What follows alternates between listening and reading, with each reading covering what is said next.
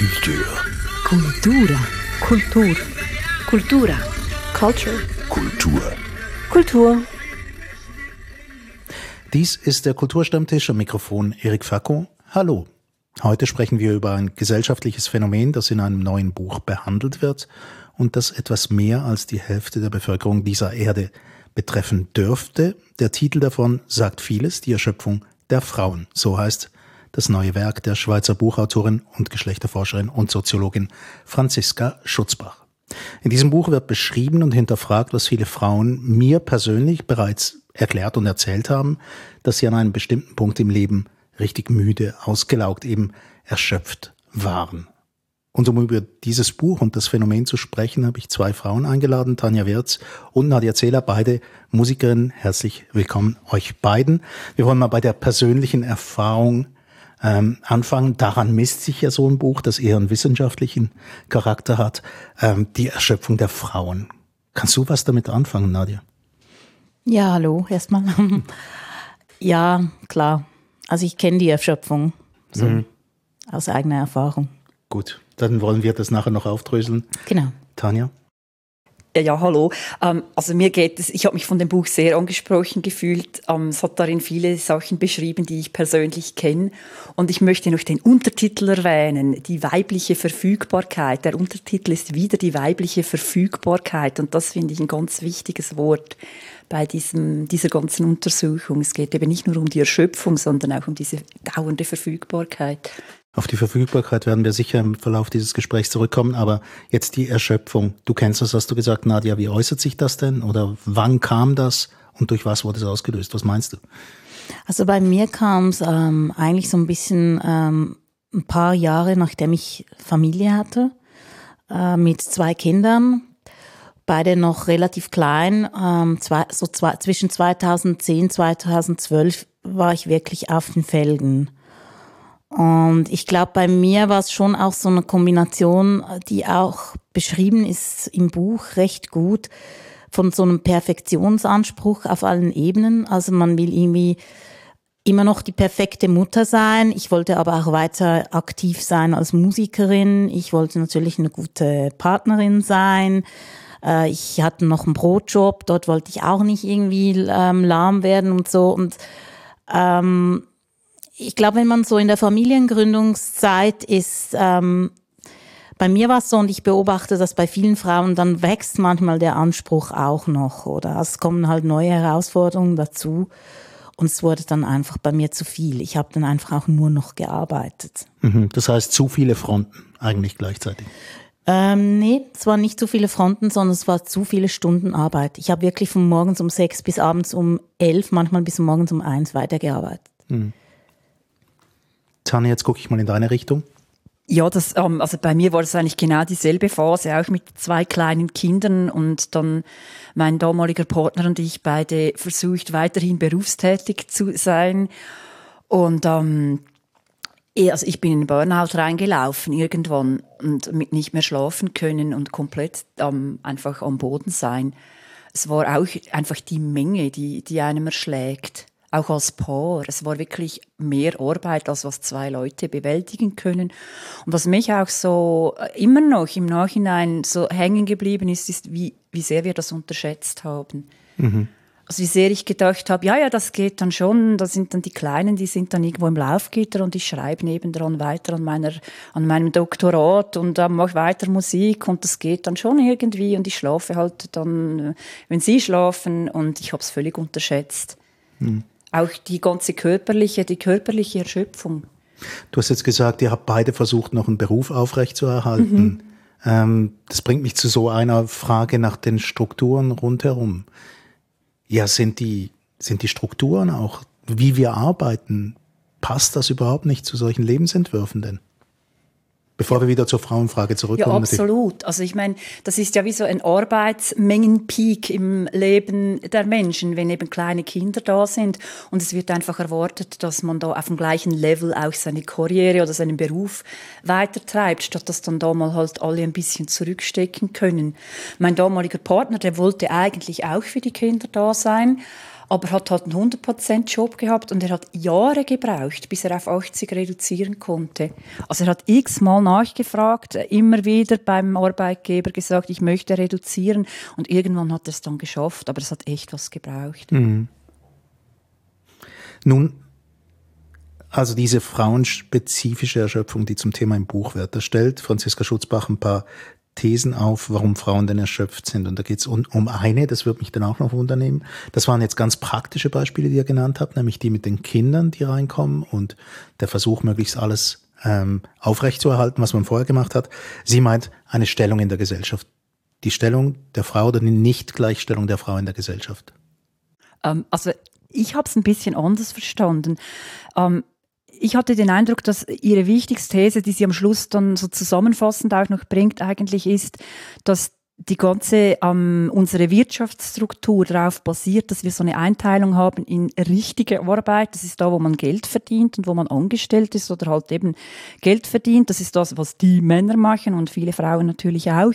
Und dann gibt's diese Nichtarbeit. Das ist dieser ganze Care-Bereich, dieses Sorgen für andere Menschen und dass das abgewertet wird und wie versteckt wird und dass ähm, quasi unser ganze Wirtschaftssystem, das ganze Wirtschaftssystem darauf basiert, dass da Menschen, nämlich eben den, die als Frauen da halt ähm, gesehen werden, zugeschrieben wird, dass sie das einfach so nebenbei machen, so von Natur aus. Mhm. Und dass das aber zu wenig ähm, Wert auch hat. Es wird nicht so richtig gesehen und deshalb ähm, wird auch wenig gesehen, wie viel Arbeit das eigentlich ist. Also ich würde nicht nur sagen, es wird nicht richtig gesehen, es wird eigentlich überhaupt nicht gesehen. Und das, das, das spürt man auch daran, dass man heute in jedem äh, Lebensbereich eigentlich ein Diplom, ein Bachelor oder ein Master absolvieren kann, aber zum Beispiel nicht in Hausarbeit und nicht im Muttersein und nicht in Pflege der, der kranken Eltern. Also es, es fehlt auch komplett eine ähm, gesellschaftliche Anerkennung in dem Bereich. Also niemand sagt dir, wow, ähm, äh, du bist wirklich eine fünfeinhalb als Mutter oder so. Es, es mhm. gibt einfach keinen Maßstab auch. Ich, mhm. ich will es jetzt auch nicht, es sollte ja auch nicht als Leistung wieder gewertet werden. Aber es, du, dadurch, dass es nicht entlöhnt ist, wird es gar nicht erst wahrgenommen als mhm. vorhandene als vorhandene Tätigkeit. Ja. Und wenn ich jetzt mich auf einen Job bewerbe zum Beispiel, dann nützt es mir auch überhaupt nichts, wenn ich sage, ich bin Mutter von zwei Kindern und schmeiß mhm. noch das und ich also es ist eigentlich eher sogar ein bisschen suspekt, Mütter einzustellen, weil man weiß ja nie, dann sind die Kinder wieder krank und so und also das ist schon eine Riesenproblematik, die sie da anspricht, sehe mhm. ich auch so. Und was ich auch noch interessant finde, ist, dass ja auf eine Art wie auch eine bestimmte Art von ah, wie soll ich sagen, Feminismus oder Gleichberechtigungsideal ähm, zeigt, was eben nicht darauf basiert, dass man jetzt einfach diese Arbeit outsourced an irgendwelche ähm, billig bezahlten, was weiß ich, Taglöhnerinnen, die man irgendwie aus dem Ostblock holt. Weil das ist ja irgendwie auch so eine Strömung, dass dann irgendwie heißt, ja, mach du halt Karriere und nimm dir halt eine Nanny. Aber die Nanny, die muss ja dann billig genug sein, dass das überhaupt aufgeht.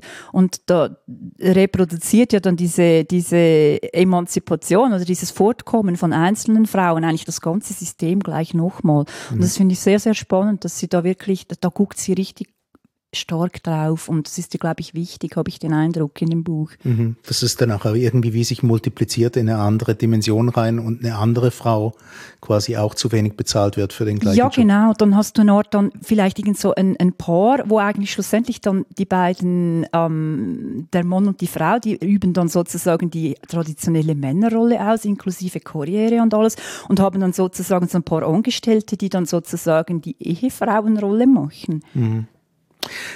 Ein Stichwort ist schon gefallen und ich möchte das nochmal ins Spiel bringen und das dann immer als die große Entschuldigung gilt, wenn es darum geht, ähm, sich um die Kinder zu kümmern.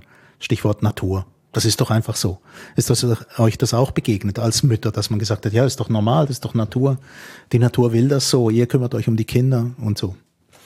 Nö, bei mir in meiner Bubble war es nicht so stark, aber ich bin natürlich umgeben von ziemlich äh, vielen kreativ Schaffenden.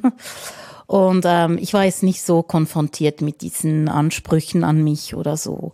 Aber was mir aufgefallen ist, mein Mann, äh, mein verstorbener Mann äh, und ich haben uns ähm, ja diese ähm, Familienarbeit wirklich mehr, mehr oder weniger 50-50 geteilt, ja.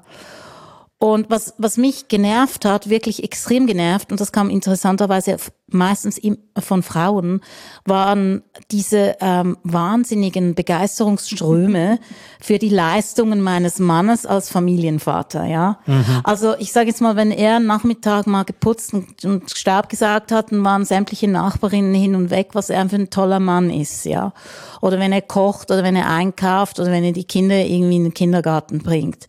Bei mir war es einfach total normal, dass ich das mache und nebenbei auch noch auf der Bühne stehe oder und mit der Zeit hat es mich echt wirklich richtig sauer gemacht. Dann habe ich es jeweils dann auch gespiegelt, habe gefunden, ja klar, er ist ja auch ein Mann, deshalb muss man ihn die ganze Zeit loben mhm. für Hausarbeit so. Ja. Wie ist es deinem Mann damit gegangen? Hat er das als normal empfunden?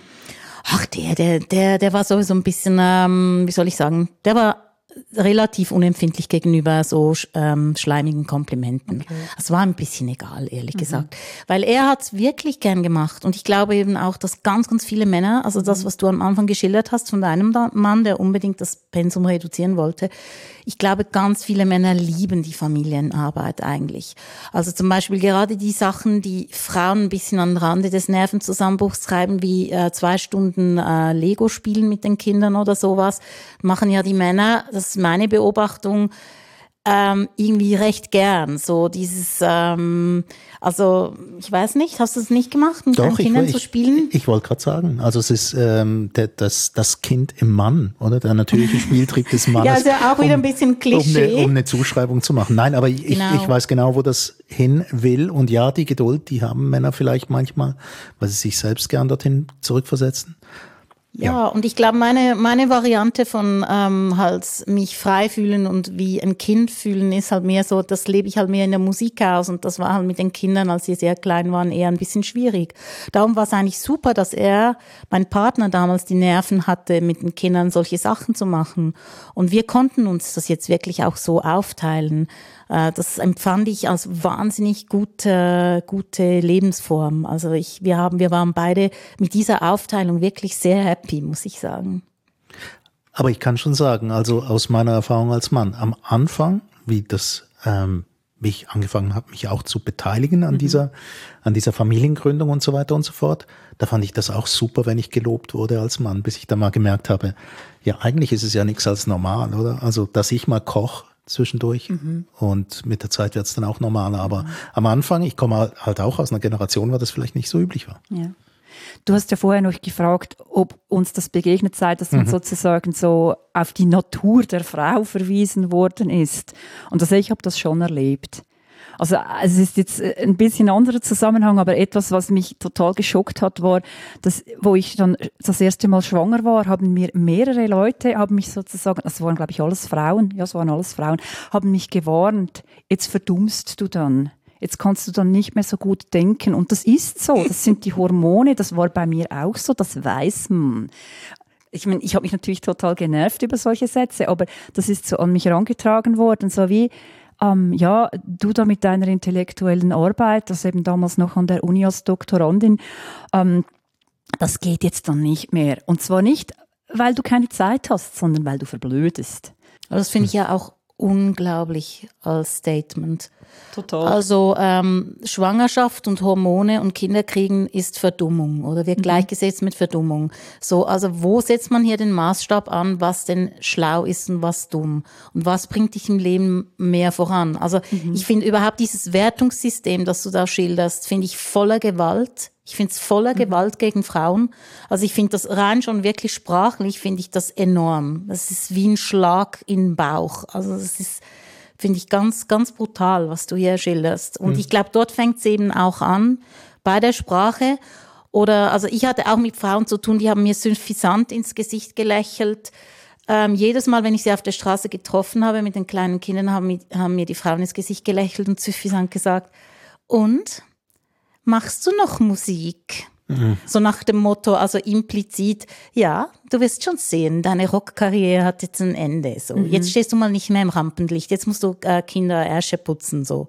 Ja, das hat wahrscheinlich. Und ich habe mich wahnsinnig geweigert, auch innerlich, gegen mhm. diese gesellschaftliche Sichtweise. Das, ähm, und ich glaube, dort hat bei mir das auch angefangen, was ich finde, was sie im Buch sehr schön ähm, immer wieder auch erklärt. Das ist diese Trennung von Arbeit und Familienplanung. Mhm.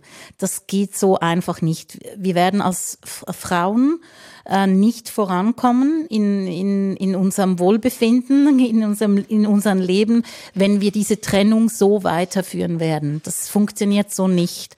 Also das Kinderkriegen muss normaler, das ist ein, eigentlich ist es ja normal, aber es wird von dieser Gesellschaft immer noch als Krankheit oder als Ausnahmezustand behandelt. Als ich schwanger wurde zum Beispiel, auf meinem Krankenkassenzettel stand nicht Schwangerschaft, dort stand Krankheit.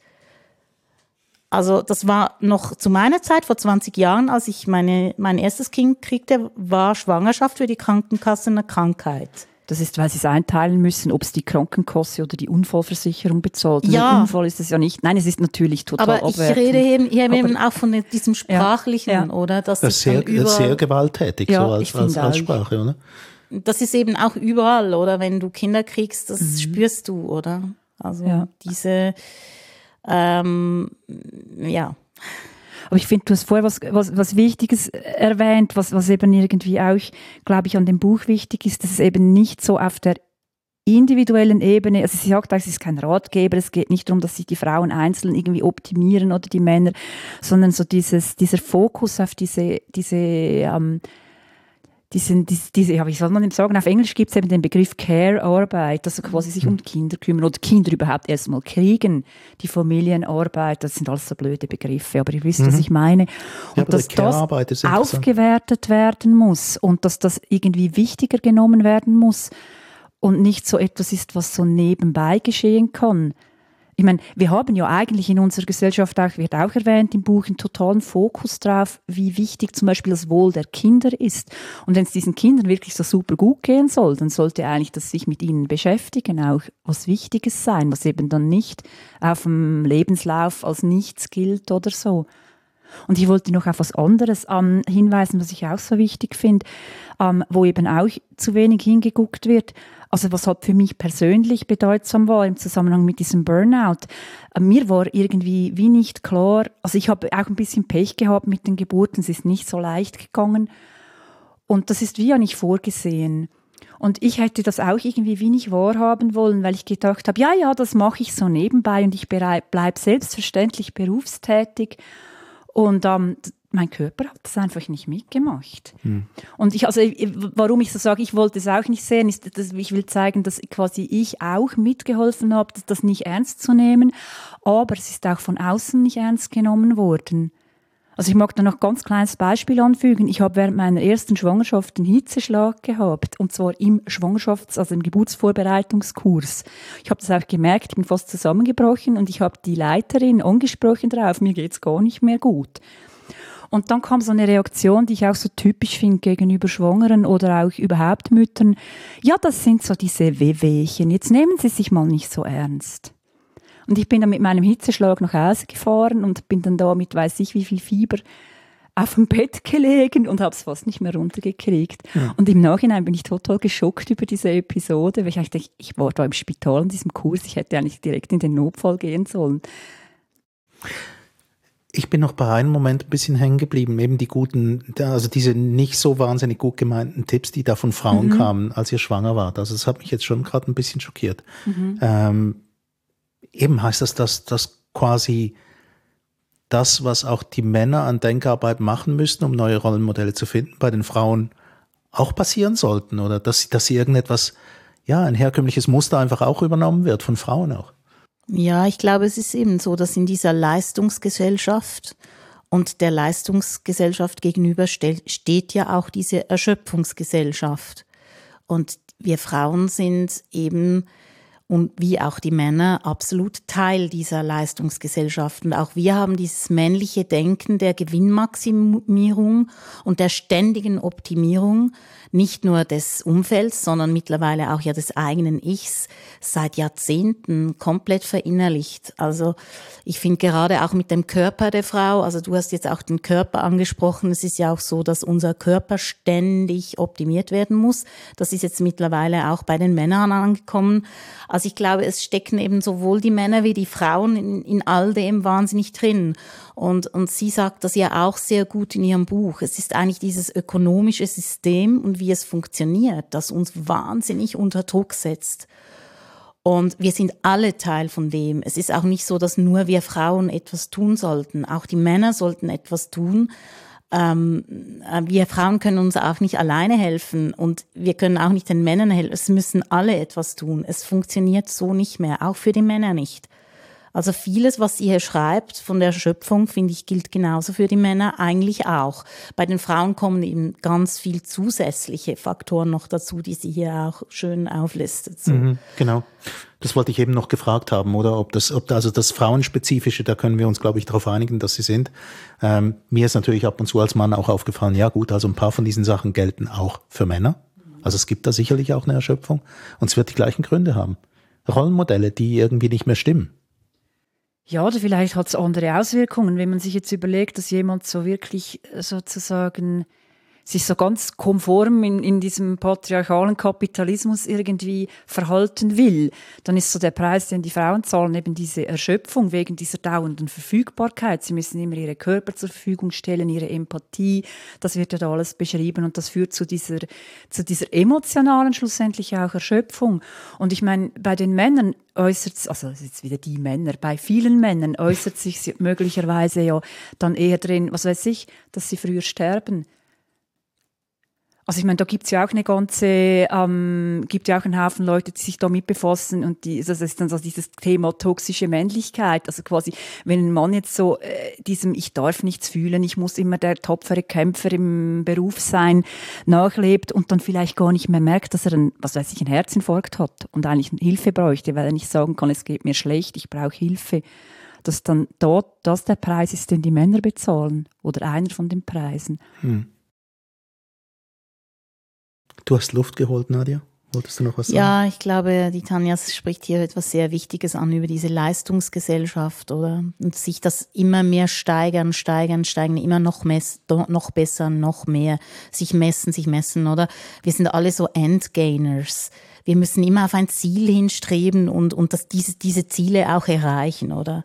Mich kotzt das mittlerweile so richtig an. Und ich glaube, das ist auch einer der Hauptgründe, warum ich Musik mache und warum ich auch gerne eben so nicht kommerzielle Musik mache. Mhm. Das ist ein, mein einziger Lebensbereich, in dem ich wirklich kein Endgainer sein muss. Also, mhm. wo ich nicht irgendwie ein Ziel erreichen muss, das mir von außen vorgegeben ist.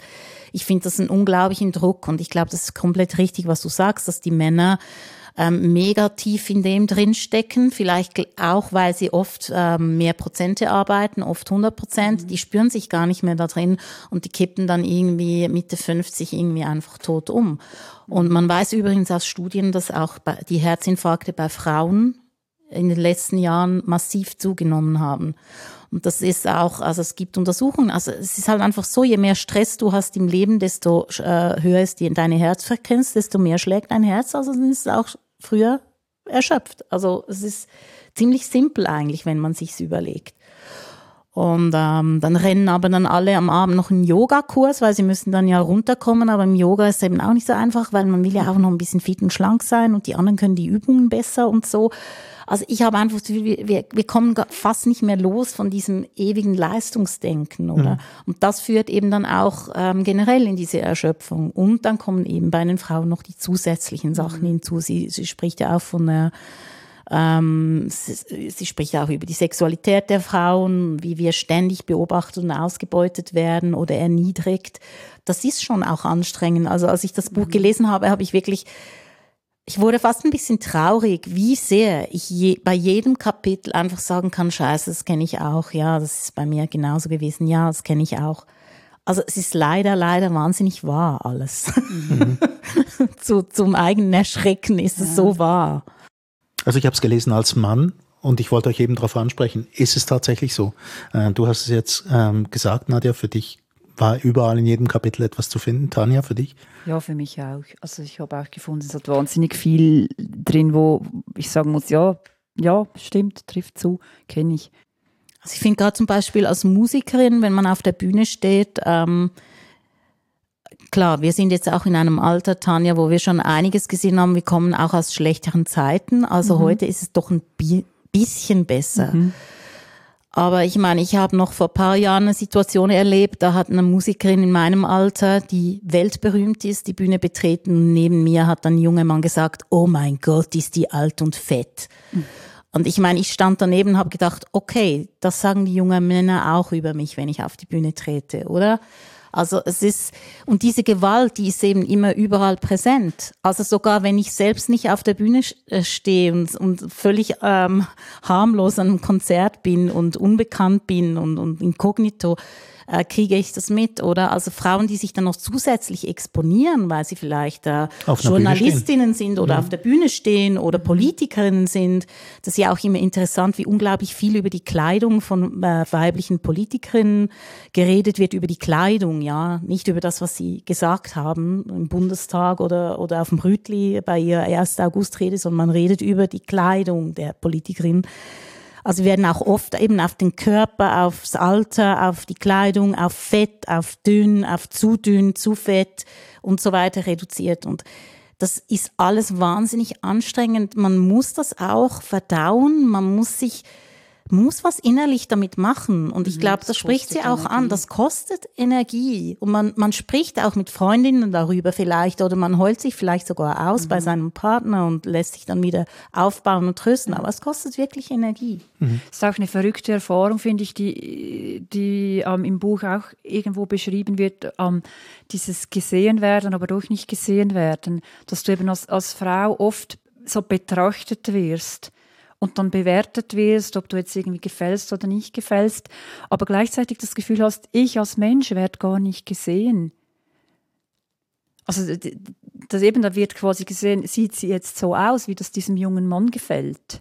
Also jetzt in deinem Beispiel mit dieser, mit dieser Musikerin auf der Bühne. Besonders und der, der guckt ja nicht, um quasi zu schauen, ich möchte diese Person, ich möchte etwas über sie erfahren, mal schauen, wie sie ist, mal schauen, wie sie heißt, mal schauen, was sie sagt.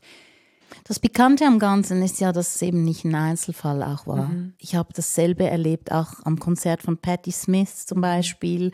Oder ähm, also das sind nicht Einzelfälle, das kommt immer wieder vor, ja. Also das, das sind schon irgendwie auch ähm, Kulturen, die sich da etabliert haben. Mhm die fast nicht mehr wegzukriegen sind. Nicht mal mit MeToo, sage ich jetzt mal. Mhm. Also wenn ich der Typ wäre, ich würde mich ja schämen, wenn ich sowas rauslasse nach ja. all dem, was in den letzten Jahren jetzt an Staub aufgewirbelt wurde ja.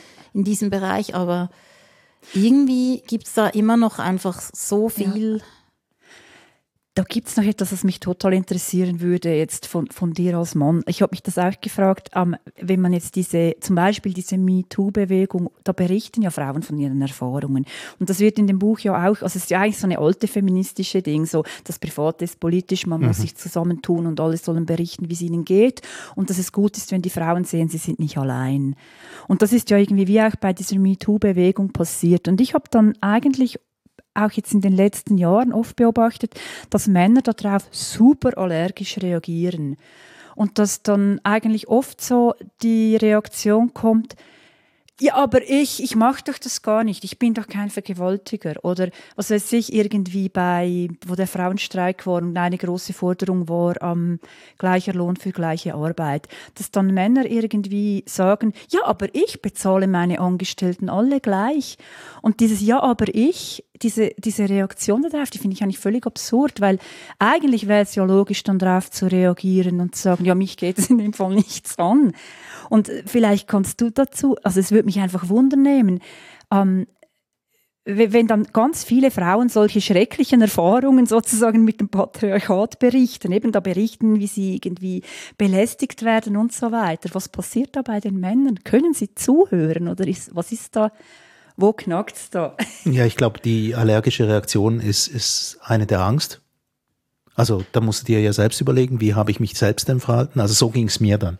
Ich bin gar nicht erst in den Verteidigungsmechanismus gegangen, sondern das erste, wie ich das gehört habe, habe ich gedacht, okay, mal meine Beziehungen Revue passieren lassen. Wie habe ich mich denn verhalten? Etwas, was ich vor lauter Scheuheit gar nicht hingekriegt habe, ist dieses Frauen hinterherpfeifen, hinterherrufen, mhm. irgend sowas. Dass ich vermutlich auch solche Gedanken gehabt habe, wenn ich eine Frau gesehen habe auf der Bühne, die mir gefällt oder so, dass ich gedacht habe, die gefällt mir. Also ich sage es jetzt einfach mal so einfach, das ist mir wahrscheinlich auch passiert. Aber ich bin dann wirklich, ich habe versucht, mich daran zu erinnern, wie ich mich verhalten habe gegenüber Frauen, mit denen ich zu tun hatte.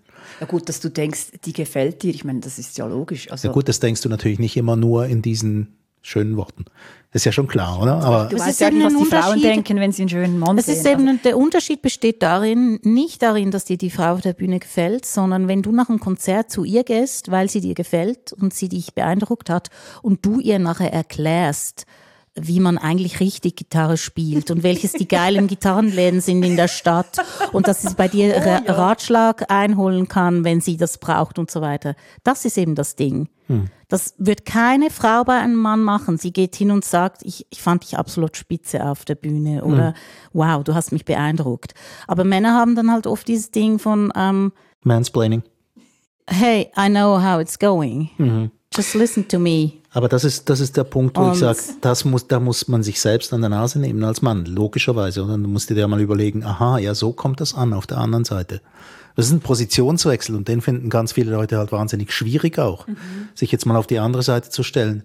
Also ich fand jetzt das darum in diesem Buch wahnsinnig interessant, was, da- was daher kam, rein aus dem Grund, weil du denkst, oh, okay, ist nicht meine Erfahrungswelt, aber Ich glaube nicht, dass man sich an der Nase nehmen kann, weil du hast das schon eine Million Mal geübt in Ja, deinem natürlich, Leben. klar. Du bist so erzogen und also nicht du, gell? Ich Ja, ja. rede jetzt Du quasi als wir Mann. alle, wir alle haben ja unsere kulturelle Prägung. ja Ich glaube, was mir zum Beispiel hilft, wenn ich Artikel in der Zeitung lese über Musikerinnen, das mache ich schon seit sicher etwa 15 Jahren so und ich sage, ja, tut das mal. Ihr lacht euch kaputt. Es hat jetzt gebessert seit MeToo, aber ähm, einfach jede Frau durch einen Mann ersetzen, etwa mit dem gleichen Status im gleichen Alter. Und ihr werdet wirklich Bauklötze staunen. Also das ist unglaublich. Also man, man schreibt einfach über Frauen auch anders als über Männer, oder? Also die Leistung zum Beispiel oder ja, Leistung, ich mag das Wort Leistung eben nicht so, ähm, weil das ist ja immer sich messen an irgendeinem System. Aber ich sage jetzt mal, die Aura ist viel weniger ein Thema bei der Frau, sondern vielmehr eben der Body, also zum Beispiel was über PJ Harvey geschrieben wird, oder? Weil ihre schönen dünnen Beine unten rausgucken bei der Gitarre und so Quatsch. Also wenn, wenn man das eben auf männlich übersetzt, dann, also man, also es ist einfach unglaublich, man dreht schier durch, oder? Es ist auch umgekehrt entlarvend. Also ich verfolge manchmal so, so Diskussionen, Diskussionen ähm, über, über Mus Musiker und Musik. Und da ist oft so von, von irgendwelchen Musikern, die die Leute toll finden, ist so die Rede von die großen Meister.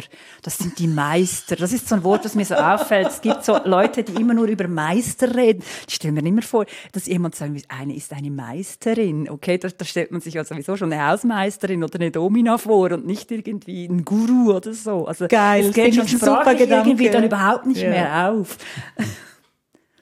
ja eben, das ist der Positionswechsel, oder? Es fehlen dann manchmal, es würden vielleicht auch die Worte fehlen, um eine Frau gleich zu beschreiben wie ein Mann. Oder es würde absurd werden.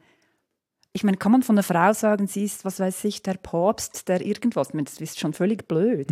ja, die Päpstin geht Die schlecht. Päpstin, aber, aber, das klingt dann sofort wieder blöd. ja, Dann natürlich. kann sie ein Guru sein oder ein Meister.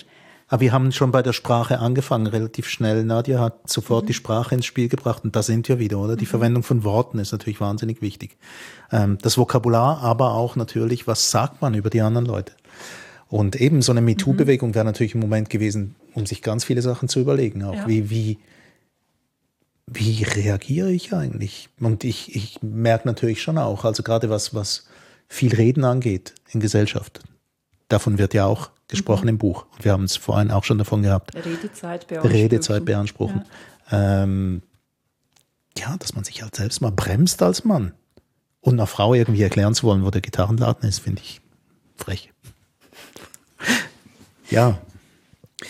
Jetzt eben, wir haben, wir haben ganz viele von diesen Punkten äh, besprochen. Wir meandrieren ein bisschen quer durch dieses Buch durch, aber ich glaube, das ist auch okay so. Wenn man, wenn man dieses Buch anschaut, dann merkt man, wo es überall knackt.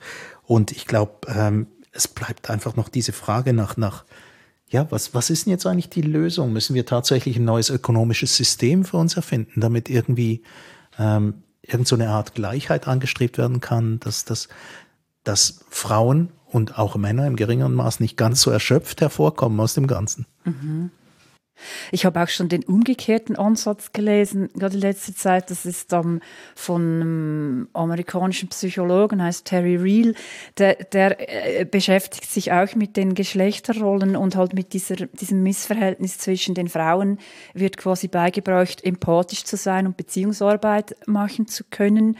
Und den Männern wird sozusagen beigebracht, das nicht zu können. Also es ist nicht nur, dass sie es nicht machen müssen, sondern also mindestens jetzt noch so in unserer Generation haben die Jungs geradezu gelernt, beziehungsunfähig zu sein. Das mhm. ist eben seine These. Und er sagt, es ist nicht gesund, weil Menschen sind Beziehungswesen. Alle Menschen brauchen Beziehungen, auch die Männer. Also ich meine, das eben mit den Kindern und so ist ja nicht so, dass das nur für die Frauen schön ist.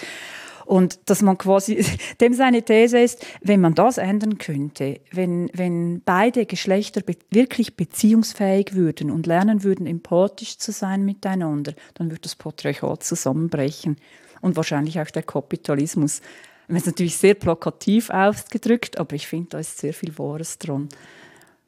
Ich wollte noch etwas anführen zu der, der ähm, Frage, wie ich auf MeToo reagiert habe. Ich kann ja eigentlich im Prinzip nur für mich selbst sprechen. Natürlich wurde das ab und zu mal Thema mit, mit männlichen Freunden. Ähm, etwas, was mich wahnsinnig gewundert hat, ich komme aus recht finsteren Zeiten, wo ich groß wurde, wo das überhaupt kein Thema war. Ich habe ähm, am, am Sonntag einen Film geguckt aus dem Jahr 1961 und der ist wahnsinnig lustig, aber über, über Sexismus darf man sich da keine Gedanken machen. Es war eine wunderbare Komödie von Billy Wilder, spielt vor dem Hintergrund von Ostberlin, Westberlin. Also one, two, three. One, two, three. Ja. Aber die, diese ganze Geschichte von Beziehung zwischen Mann und Frau ist ganz furchtbar da drin. Und wie Me Too aufkam, habe ich gedacht, eigentlich hätten wir doch das schon längstens überwunden. Eigentlich wären wir doch jetzt eigentlich weiter als Gesellschaft. Hätte ich mir erhofft, zumindest. Ich glaube, wir sind ganz kleine Schritte weiter.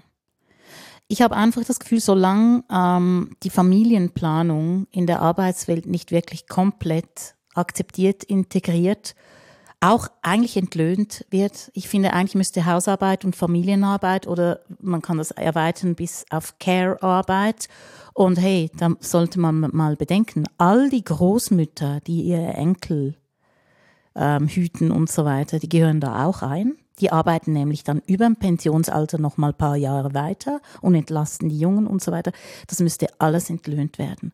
Das hat es doch mal einen Versuch gegeben, um zu sagen, das ist Schwarzarbeit, was da passiert. Das ist eigentlich um die Steuern gegangen. Mhm. Dass man da sozusagen die Großeltern, seine eigenen Eltern bezahlen müsste, wenn sie die Kinder hüten, damit da Steuern abfließen. Das ist natürlich auch ein bisschen ui. ja, aber ich denke, eigentlich müsste man das System so neu erfinden, dass diese Arbeit mitbezahlt würde. Wie man das machen kann, das ist komplex. Aber mhm. hey, wir sind schlau, wir könnten das rausfinden. Anstatt irgendwie Raketen zu bauen, damit Privatpersonen zum Mond fliegen, könnte man sich ein paar Gedanken darüber machen. Mhm. Ja, wahrscheinlich würde heutzutage wird das heißen, dass sich ganz viele Sachen nicht mehr rechnen, so wie sie sich heute ja. rechnen, wenn das also alles man, einbezogen das ist würde. sicher, also ich, ich, ich meine mich auch zu erinnern, dass ich über die, das so auch schon große, also sich viele Leute das schon überlegt haben, dass ich Sachen gelesen habe, ob man wirklich die ganze Hausarbeit ökonomisieren soll, äh, ob das Sinn macht, dass es einen Lohn für Hausarbeit gibt. Da gibt es in der feministischen Philosophie gibt's einen ganzen Strang, der sich da Gedanken darüber macht. Ähm, was ich mich auch schon gefragt habe, ist, was würde eigentlich mit den Geschlechterrollen und mit diesen Verteilungen passieren, wenn es das bedingungslose Grundeinkommen gäbe? Mhm. Weil das würde die einzelnen Leute auch unabhängiger machen. Also Frauen wären dann nicht mehr so sehr abhängig von einem Mann, wenn es jetzt so eine ganz traditionelle irgendwie Erwerbsstruktur in der Familie gibt. Und auch die Männer wären nicht so abhängig davon, irgendeinen Scheißjob machen zu müssen. Ob da vielleicht auch Sachen passieren würden, wenn man da ja, wenn es einfach so eine Grundsicherheit gäbe, wo es dann möglich wird, sich auch noch um alle diese anderen Sachen zu kümmern. Also ein bisschen so, sie bringt ja am Schluss da dieses ähm, vier, ähm, irgendwie so vier Bereiche Modell, ich glaube, das ist von Moscha Mondeurin, ähm, dass quasi man eben weniger Erwerbsarbeit, also dass es wie so Platz haben müsste für, für Erwerbsarbeit, für diese Pflegearbeit, für politisches Engagement, für noch so individuelles. Mhm. Und das, dass man eigentlich schlussendlich sagt, man muss die Arbeitszeit reduzieren. Mhm. Ein 100%-Job sollte eigentlich weniger Stunden haben. Ich glaube eben, dass das Grundeinkommen genau in diesem Bereich enorm, also es wäre eine Revolution nur schon deshalb, weil wir als Arbeitnehmer ähm, äh, mehr Wahlmöglichkeiten hätten. Wir wären weniger unter Druck. Ähm, die Mächtigen eigentlich, die die Arbeit verteilen, kommen plötzlich in eine Position, wo sie ausgewählt werden können. Und das ändert total die Machtstrukturen. Also eigentlich der Arbeitnehmende, der das Geld verdient, kann sich die, den besseren Arbeitgeber aussuchen. So. Und das wäre eben super. Auch weil dann vielleicht mehr Männer die Hausarbeit wählen könnten und mehr Frauen ihrer wirklichen ähm, Leidenschaft nachgehen könnten. Und, Ja. und in Kombination mit dem Teilzeitmodell, das ich auch sehr äh, interessant finde, ähm, wäre das, wäre das eine echte ähm, Bereicherung für die Gesellschaft. Ich glaube eben auch kostenmäßig, das wollte ich noch anfügen. Ähm, ich glaube, dass man ganz viele andere Kosten sparen könnte dadurch. Ich glaube, die Leute wären auch irgendwie erfüllter und zufriedener. Sie müssten wahrscheinlich weniger kompensieren. Also Mit- keine psychischen Folgekosten oder so. Ja, ich glaube auch, dass die Leute, da bin ich wirklich überzeugt davon, die Leute werden weniger krank, sie werden weniger gestresst und sie würden wahrscheinlich auch sogar mehr Freiwilligenarbeit machen. Und sie würden weniger konsumieren und weniger Umwelt verbrauchen. Aber das ist natürlich die Frage, wer hat da wo welche Interessen. Klar, und weniger Konsum bedeutet dann ja auch wieder wirtschaft- wirtschaftlich ein Problem. Aber ich glaube, dass vielleicht auch Freiwilligenarbeit, also sowas wie Nachbarschaftshilfe oder sich in irgendeinem Verein engagieren oder so, ich glaube eben, das Grundeinkommen wäre schon eine spannende Idee, wirtschaftlich gesehen. Eigentlich für die Leute, die an der Basis arbeiten. Nur wenn man es natürlich umkehrt, dann ist klar. Also die, die jetzt das Kapital besitzen und verteilen, haben natürlich null Interesse daran, dass das kommt. Und das sollte man si- man sich mal überlegen. Aber ich glaube, für die Frauen wäre es top, wäre das Grundeinkommen top. Ich glaube, das ist ein gutes Schlusswort. Als eine Möglichkeit, die entworfen wird, wie wir aus dem momentanen auch Erschöpfungszustand herbeiführenden ähm, gesellschaftlichen Leben ähm, herausfinden würden. Unser Thema heute war die Erschöpfung der Frauen, basierend auf dem gleichnamigen Titel des Buchs der Schweizer Autorin, Geschlechterforscherin und Soziologin Franziska Schutzbach. Ähm, Im Untertitel heißt das Buch Wieder die weibliche Verfügbarkeit. Zu Gast heute, herzlichen Dank für die Teilnahme, Tanja Wirz und Nadia Zehler. Mein Name ist Erik Fackung.